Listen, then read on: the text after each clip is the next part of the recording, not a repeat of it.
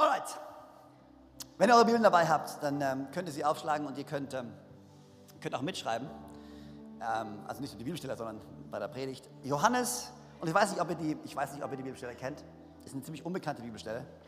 Nicht weit verbreitet. Johannes 3, Vers 16. Denn so sehr, alle sagen mal so sehr. Denn so sehr hat Gott die Welt geliebt, dass er seinen einen eigengeborenen, seinen einzigen Sohn gab, damit jeder, alle sagen jeder. Ich, glaub, ich liebe es, dass wir einen jeder Gott haben. Wir haben nicht einen mancher Gott, wir haben einen jeder Gott. So cool, hey? Wir haben einen Gott, der für jeden da ist. Ist ein jeder. Damit jeder, der an ihn glaubt, nicht verloren geht, sondern das ewige Leben hat.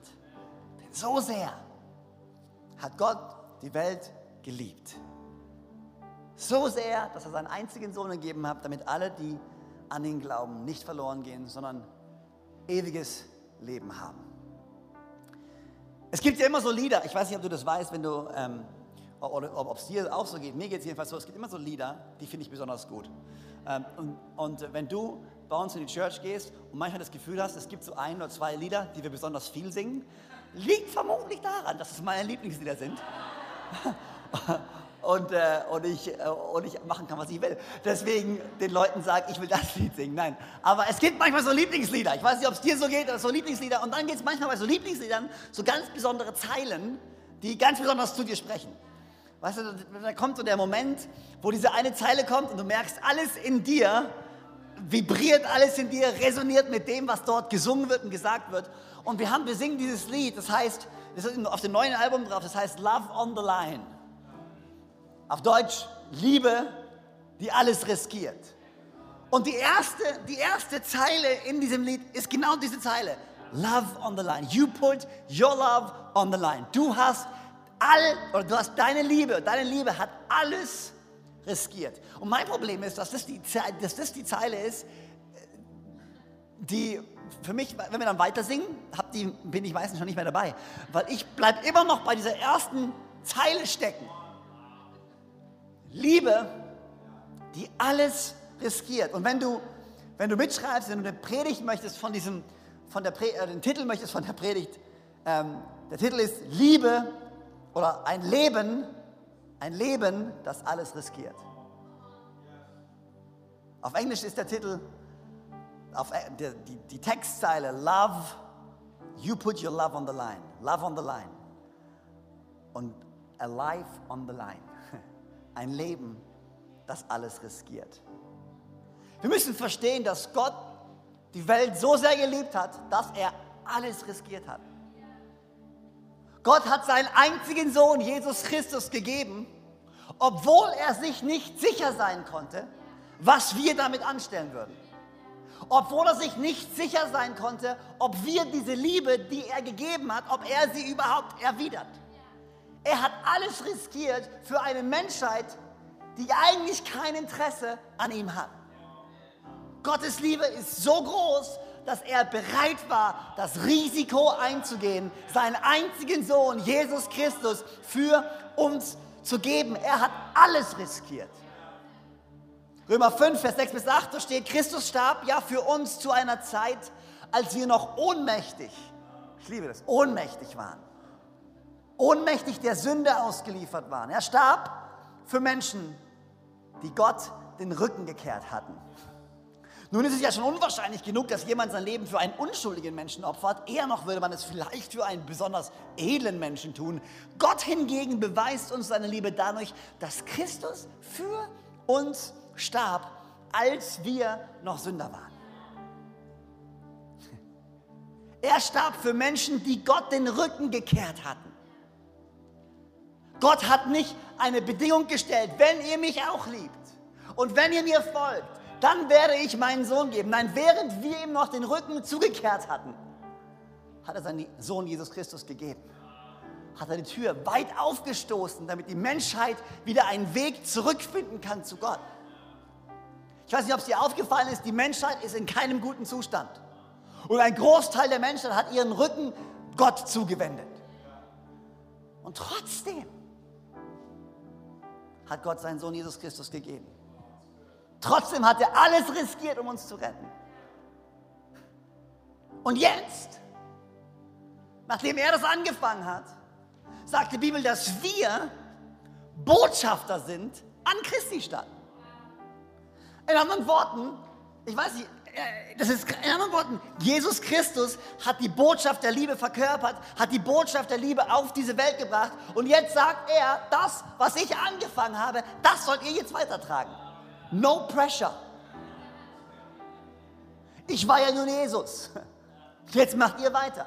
Und ich liebe, was im 2. Korinther steht, dass alles, was wir sehen hier, ist Gottes Werk. Er hat uns durch Christus mit sich selbst versöhnt und hat uns den Dienst, hat uns, also sagen wir uns, hat uns den Dienst der Versöhnung aufgetragen.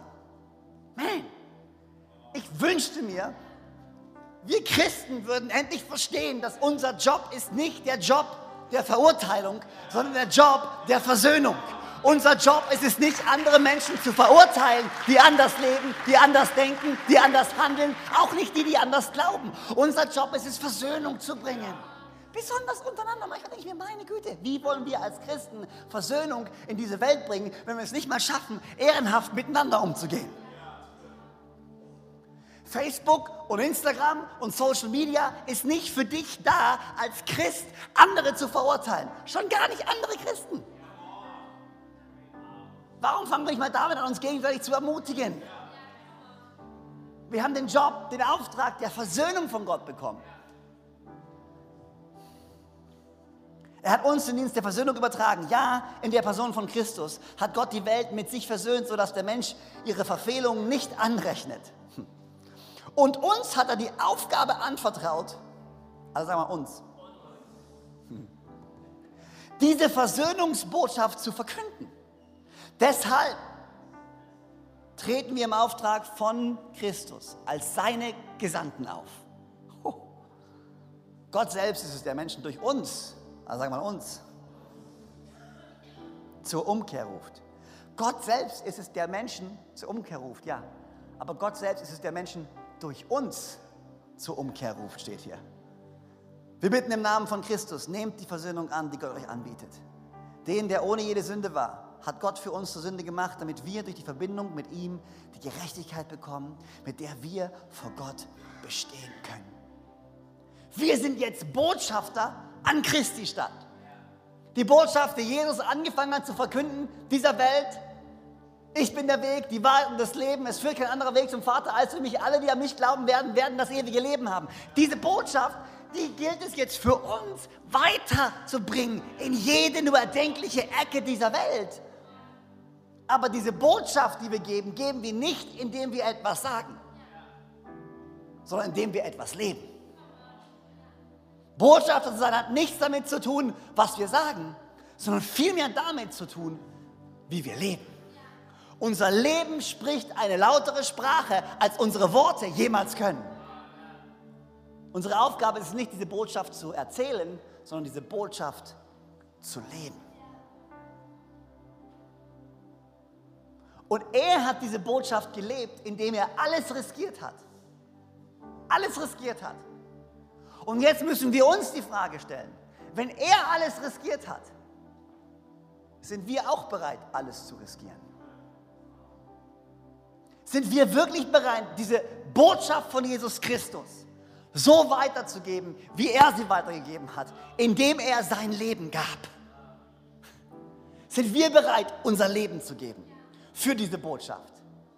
Sind wir bereit, etwas zu riskieren für diese Botschaft?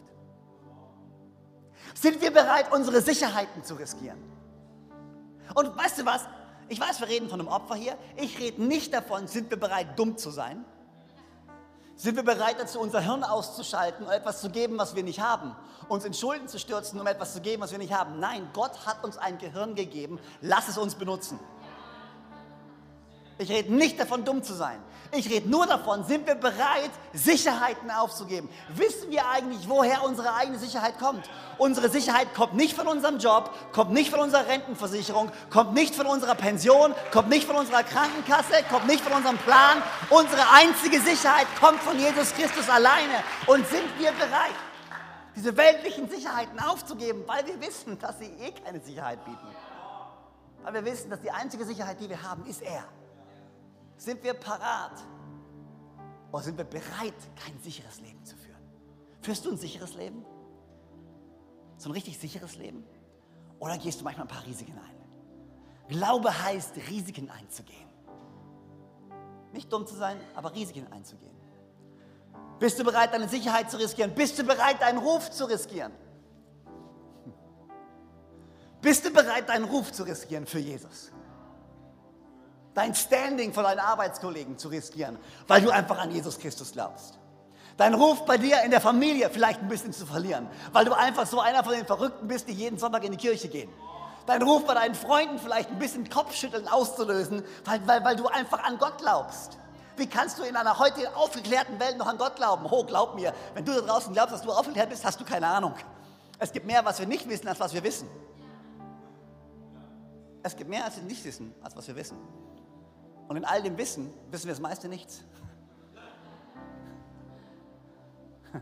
Bist du bereit? Ich glaube, wir sollten eine Art von Leben führen, das Kopfschütteln auslöst bei Leuten. Ja, Leute sollten unser Leben sehen und sollten mit dem Kopf schütteln und sagen, sollten sagen, ich verstehe das nicht. Wie kannst du in die Kirche gehen? Wie kannst du in so eine Kleingruppe gehen? Wie kannst du deinen zehnten Teil geben? Wie kannst du auch noch einmal im Jahr ein Opfer geben und glauben, dass dein, wie kannst du überhaupt glauben, dass dein Leben irgendwas ausmacht? Schau doch mal, wir leben in einer Welt, wo alles durcheinander ist, wo alles unstabil ist, wo nichts mehr funktioniert. Wie kannst du den Glauben haben, dass dein kleines bisschen auch nur irgendwas bewirken kann? Glaub mir, ich habe den Glauben, dass wenn wir alle ein kleines bisschen tun, dass Gott sein großes Gesamtes dazugeben kann und wir so viel mehr erreichen können, als du jemals glaubst. Ja, wir können nicht alles tun, aber wir müssen etwas tun. Und ich hoffe, dass unser Glauben Kopfschütteln auslöst bei anderen Menschen. Bist du bereit, deinen Ruf zu riskieren? Bist du bereit, deine Bequemlichkeit zu riskieren? Jetzt hat er das schon wieder gesagt. Ich meine, ganz mal ehrlich, die Realität ist folgende. Ich bin ein super bequemer Typ. Meine Person, wenn ich, hey, wenn ich wenn ich chillen könnte, auf der Couch sitzen und FIFA 16 spielen könnte. Und allen mal zu zeigen, was eine Hake ist. Ich kriege das, das Ganze wäre super, easy. Den ganzen Tag nichts machen, das wäre mein Job. Von meiner bequem, ah, frag meine Frau. Von meiner Persönlichkeit her bin ich absolut entspannt, gechillt, nicht wirklich proaktiv, nicht wirklich jemand, der vorausgeht. Von meiner Persönlichkeit her überhaupt nicht. Aber bin ich bereit, meine Persönlichkeit unterzuordnen? Bin ich bereit, meine Bequemlichkeit abzugeben? Ja, weißt du, jetzt war ich viel unterwegs die letzten Wochen, jetzt gehe ich kommende Woche wieder. Ganz ehrlich, bin ich wirklich bequem, also ganz ehrlich, ich hätte, ich hätte eher Bock zu Hause zu sein und ein bisschen zu chillen.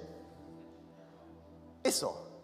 Aber ich weiß, dass auf der anderen Seite von meiner, meiner Bereitschaft, meine Bequemlichkeit aufzugeben, Menschenleben stehen, die nur darauf warten, dass irgendjemand vielleicht mal kommt und sie ermutigt und sie stärkt und ihnen Mut zuspricht. Und genau das Gleiche ist bei dir der Fall. Auf der anderen Seite von deiner Bereitschaft, deine Bequemlichkeit abzugeben, sind Menschenleben, die verändert werden. Menschen, die nur darauf warten, wenn ich vergesse in Leipzig. Leipzig übrigens, Leipzig ist eine Hammerstadt. Wenn du noch nicht in Leipzig warst, du musst nach Leipzig gehen. Ich habe mich verliebt in eine neue Stadt. Leipzig ist unglaublich. Äh, und, und, ich war gestern, die haben mich eingeladen dort, äh, da war die, die Elim-Gemeinde, eine, eine, eine, Gemeinde, die bei uns im BFP ist, und die hatten einen Visionstag. Und der Pastor hat mich schon vor zwei Jahren eingeladen. Und ähm, ich habe gedacht, ich, ich muss mal kommen. Und da hatten die den Visionstag und dann bin ich dahin. Und das war so cool. Das war der Hammer. Wir waren da an einem Samstag in der Church in Leipzig. Da waren, da waren hunderte von Freiwilligen, die gesagt haben, weißt du was, ich könnte es mir auch zu Hause bequem auf der Couch machen. Aber wir haben uns entschieden, hier hinzugehen, weil wir wissen, dass Leipzig eine Kirche braucht, die Menschen auf den Weg mit Jesus bringt. Und deswegen bin ich heute hier. Und das, und das war so cool, weißt du? Das war so, war so cool. Und der Pastor, das ist so, weißt du, die, die haben zwei Gottesdienste am Sonntag.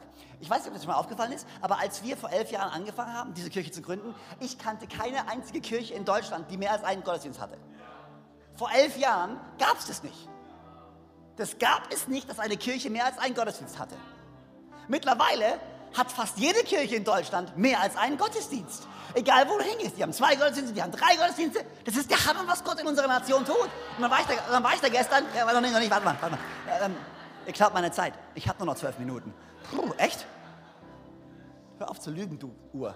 Ähm, Aber dann war ich da gestern und dann sagt der Pastor, ja, wir haben zwei Gottesdienste. Wir haben zwei Gottesdienste. Aber weißt du was? Wir sind bereit, auf den dritten Gottesdienst zu gehen. Und ich saß in der ersten Reihe, hat dem Pastor zugehört, hat natürlich geschrieben, was man macht.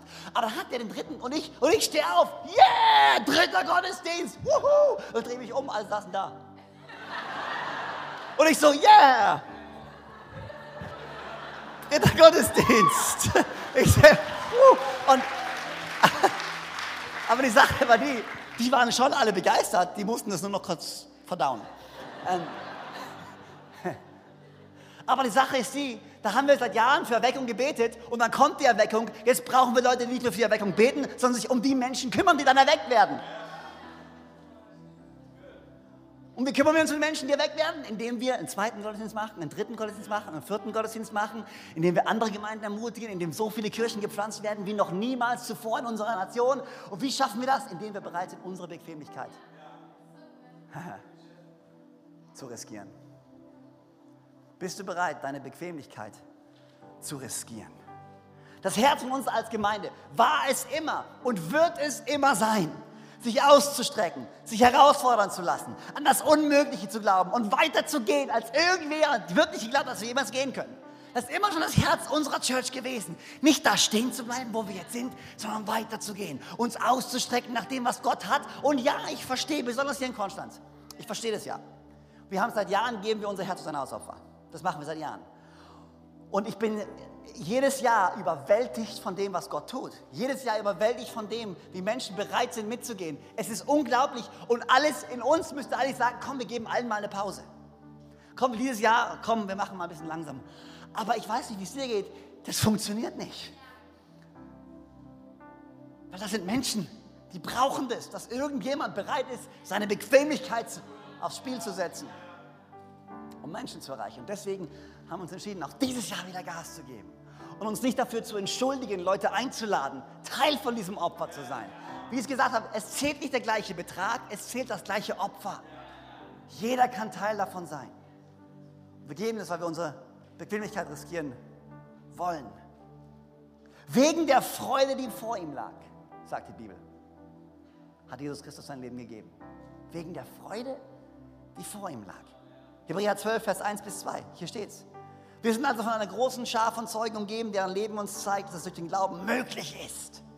Ich liebe es, den uns aufgetragenen Kampf zu bestehen. Deshalb wollen auch wir, wie Läufer bei einem Wettkampf, mit aller Ausdauer dem Ziel entgegenlaufen. Wir wollen alles ablegen, was uns beim Laufen hindert, uns von der Sünde trennen, die uns so leicht gefangen und unseren Blick auf Jesus richten. Alle sagen mal Jesus. Der beste Name, den die Welt jemals gehört hat. Wir wollen unseren Blick auf Jesus richten, den Wegbereiter des Glaubens, der uns ans Ziel vorausgegangen ist, weil Jesus wusste, welche Freude auf ihn wartete. Nahm er den Tod am Kreuz auf sich. Und auch die Schande, die damit verbunden war, konnte ihn nicht abschrecken. Und deshalb sitzt er jetzt auf, der, auf dem Thron im Himmel an Gottes rechter Seite.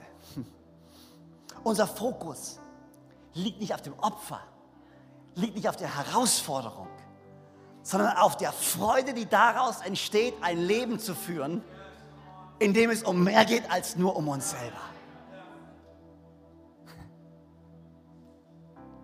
Ein Leben zu führen, in dem es sich um mehr dreht als nur um dich, macht dein Herz so viel größer, gibt dir so viel Kraft und Freude in deinem Leben. Und ja, es ist ein Opfer, aber wir entscheiden uns, uns nicht zu fokussieren auf das Opfer, sondern fokussieren auf das Resultat und die Freude, die mit diesem Opfer, mit diesem Opfer einhergehen. Außergewöhnliche Wunder. Gott ging einen außergewöhnlichen Schritt. Einen außergewöhnlichen Schritt, um die Menschheit die Tür zur Vergebung und zur Versöhnung weit, weit, weit aufzustoßen. Die Frage ist, sind wir bereit, in seine Fußstapfen zu treten? Sind wir bereit, außergewöhnliche, vielleicht auch unorthodoxe Schritte zu gehen? Um das Werk weiterzuführen, das Christus begonnen hat. Sind wir bereit, das Werk weiterzuführen, das Jesus Christus begonnen hat? Pastor Brian hat am Anfang von diesem Jahr, wir haben diesen, dieses Jahr begonnen mit diesem außergewöhnliche Wunder. Wir glauben an außergewöhnliche Wunder. Und das ist unser Glaube, dass Gott außergewöhnliche Wunder in deinem Leben tut. Die Frage, die ich so ein bisschen mir stelle, hast du dieses Jahr schon dein außergewöhnliches Wunder erlebt? Hast du dein Wunder schon bekommen? Vielleicht noch nicht. Vielleicht wartest du ja noch auf sein Wunder. Aber das Jahr ist dann längst nicht vorbei. Du weißt nicht, was Gott noch vorhat. Hast du diese Frage, die sich mir stellt, haben wir diese außergewöhnlichen Wunder schon gesehen? Aber die andere Frage, die sich mir stellt, ich frage mich, auf was für ein Wunder wir eigentlich gehofft haben. Auf was für ein Wunder haben wir gehofft? Weil ich immer schon geglaubt habe und auch weiterhin immer noch glauben werde, das größte Wunder, welches überhaupt die Welt jemals sehen kann, ein Herz ist, welches von Gott berührt wird. Um 180 Grad gedreht. Nicht nur auf das eigene Interesse schaut, sondern für mehr lebt als nur für sich selbst. Das größte Wunder, das außergewöhnlichste Wunder überhaupt ist, wenn ein Mensch, der nur auf sich selbst geschaut hat, von Gott berührt wird und auf einmal für mehr lebt als nur für sich selber. Auf einmal andere Menschen im Blick hat. Und ich glaube wirklich, dass all unsere, all unseres, was brauche ich und was will ich, sich verlieren wird in dem viel größeren, was ist dein Plan?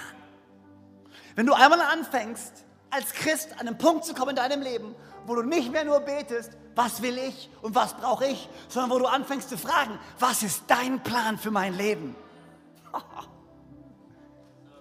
Gott hat einen außergewöhnlichen Plan für dein Leben.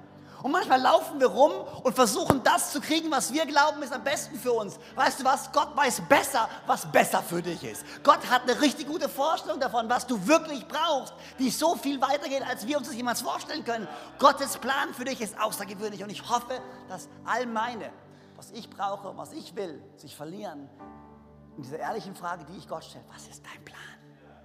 Nicht dein Wille. Nicht mein Wille, sorry.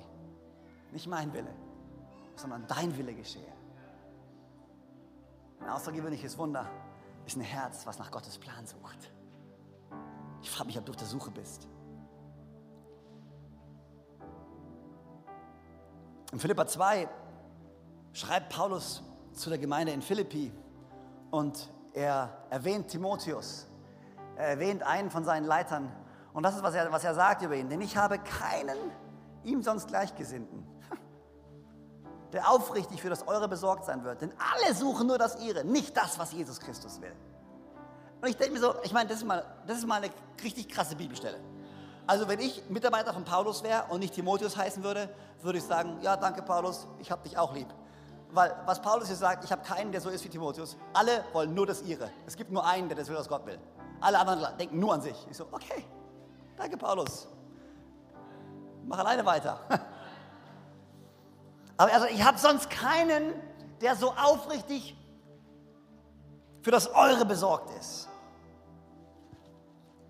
Ehrliche Fürsorge ist der Punkt hier. Und ich glaube, weißt du, unser Herz für sein Haus, was wir verstehen müssen, dass das Haus ja kein Haus im physischen Sinne ist. Unser Herz ist nicht für dieses Gebäude. Wer ist Gottes Haus? Du bist Gottes Haus. Menschen sind Gottes Haus. Menschen zusammengefügt unter dem Eckstein von Jesus Christus. Das ist das Haus Gottes. Und ich hoffe, wenn wir sagen, wir haben ein Herz für sein Haus, dann sagen wir, wir haben ein Herz für Menschen. Wir haben ein Glauben für Menschen. Und was wir brauchen mehr als alles andere. Und was ich hoffe, dass in dieser Zeit, in der wir jetzt gehen, unser Herz für sein Haus opfern, was ich hoffe, dass wir es erlauben zu verstehen, dass es um Menschen geht. Und dass wir in den nächsten Wochen es erlauben, dass Gott unser Herz bricht. Immer wieder erneut unser Herz berührt. Auf außergewöhnliche Art und Weise. Damit wir bereit sind, außergewöhnliche Schritte zu gehen im Namen von Jesus. Drei Dinge, die du brauchst, wenn, wenn du möchtest, dass dein Gott dein Herz bewegt. Das Erste, was du brauchst, ist, du brauchst Augen zum Sehen. Du brauchst Augen zum Sehen. Ich frage mich, ob du die Menschen siehst und wie du die Menschen siehst. Du kommst jeden Sonntag in den Gottesdienst. Ich frage mich, ob du Augen hast zu sehen. An deiner Arbeitsstelle, ich frage mich, ob du Augen hast zu sehen. Wenn wir wirklich wollen, dass Gott unser Herz bricht, dann müssen wir anfangen, die Menschen so zu sehen, wie Gott sie sieht. Hier in diesem Raum sitzen so viele Geschichten, so viele unglaubliche Leben. Ich frage mich, ob du es siehst. Wenn wir wollen, dass Gott unser Herz bricht, dann dürfen wir nicht wegschauen, dann müssen wir hinschauen, wenn Dinge nicht gut laufen in unserem Land. Wir dürfen nicht wegschauen oder ignorieren, wir müssen hinschauen und sagen, wir tun was damit. Aber wir müssen unser Herz bewegen lassen. Wir müssen hinschauen. Augen zum Sehen. Das Zweite, was wir brauchen, ist Ohren zum Hören. Wann bist du das letzte Mal am Sonntag in die Kirche gekommen, hast jemanden Neuen getroffen und hast einfach mal gesagt, erzähl mir mal deine Geschichte. Ich würde einfach mal gerne deine Geschichte hören. Wann hast du das letzte Mal wirklich, oh man, meine, wir kriegen ja einiges mit, ne? Das ist als Pastor einfach so, ne? Und ich bin jedes Mal sind wir überwältigt von den Geschichten, die wir hören. Du hast keine Ahnung, wie viele lebendige Wunder gerade neben dir hier sitzen. Wie viele unglaubliche Geschichten hier sind. Hast du dir jemals die Zeit genommen, um hinzuhören? Hast du jemals dir die Zeit genommen und hast gesagt, come on, ich höre mal auf, über mich zu reden. Ich fange mal an, hinzuhören. Ich will dir Mut machen. Wann warst du das letzte Mal hier? Und hast hingehört. Bist nicht zu den Leuten gegangen, die du eh schon kennst, deren Geschichten du eh schon kennst, deren Geschichten dich ehrlich gesagt langweilen, Warum bist du zu jemandem Neues gegangen? Und gesagt, komm on, ich will dich mal kennen. Augen zum Hinsehen, Ohren zum Hinhören. Um das zu tun, brauchen wir Zeit, die wir uns nehmen. Zeit, die wir uns nehmen, nicht weil wir müssen, sondern weil wir wollen, dass Gott unser Herz bricht. Und ich hoffe, in den nächsten Wochen werden wir uns Zeit nehmen, um über die verschiedenen Initiativen zu sprechen, die verschiedenen Projekte zu sprechen, die verschiedenen Sachen, die wir, die wir angehen wollen, nach dem Besten unserer Fähigkeiten. Ich hoffe, dass du dir Zeit nimmst, dass du Augen hast zum Hinschauen, dass du Ohren hast zum Hinhören und dass in den nächsten Wochen Gott dein Herz bricht für sein Haus. Denn sein Haus sind Menschen. Und wir sind Botschafter an Christi Stadt, die er ausgesucht hat, um in diese Welt zu kommen, in dieses Land zu kommen und die gute Botschaft von Jesus Christus weiterzugeben. Und dann hoffe ich und dann bete ich, dass wir im Glauben nach vorne gehen können und dass Jesus Christus jedes einzelne Herz so sehr berühren wird, dass wir auch dieses Jahr wieder ein außergewöhnliches Opfer einsammeln können, was über die Maßen so viel mehr sein wird, als wir uns das jemals vorstellen. Warum? Damit wir Menschen erreichen können, damit Menschen neue Hoffnung kriegen, damit Menschen neues Leben bekommen, damit wir noch viel mehr Leute in diese Gemeinde mit einbeziehen ziehen können und all die da draußen sind, die Jesus Christus noch nicht kennen, ihn kennenlernen können. Das ist das Herz. Ich hoffe, du kriegst irgendwas von diesem Herz mit. Wir geben nicht einfach nur so, sondern wir geben, weil wir ein Herz haben für Menschen. Ein Herz haben für das Haus Gottes. Und glauben, dass außergewöhnliche Wunder passieren. Komm mal, warum stehen wir nicht gemeinsam auf?